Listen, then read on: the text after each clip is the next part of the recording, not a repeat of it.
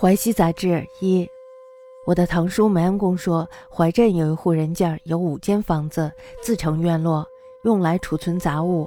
儿童常常聚集在这里玩耍，蹦蹦跳跳，扔东西，踩踏，吵吵闹闹。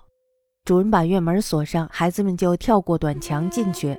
主人呢，就用很大的字写了一个告示，贴在了门上，说：“这里是狐仙住的地方，不能弄脏了。”想暂且吓唬吓唬那些孩子，可是呢，过了几天晚上的时候呢，就听到窗外有人说：“感谢主人的召唤，我们已经搬过来住了。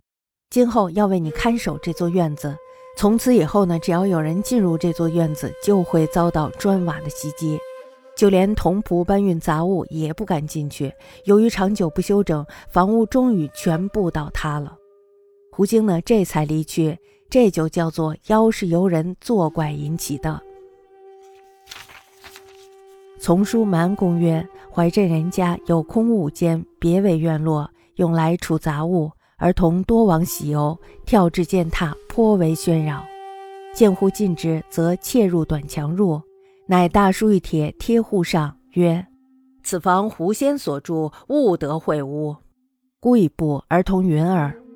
数日后，夜闻窗外语：“感君见招，今已移入，当为君坚守此愿也。自后人有入者，则为砖瓦所击，并同仆运杂物者亦不敢往。久而不至，竟全劈颓。狐仙乃去。此之谓妖游人兴。”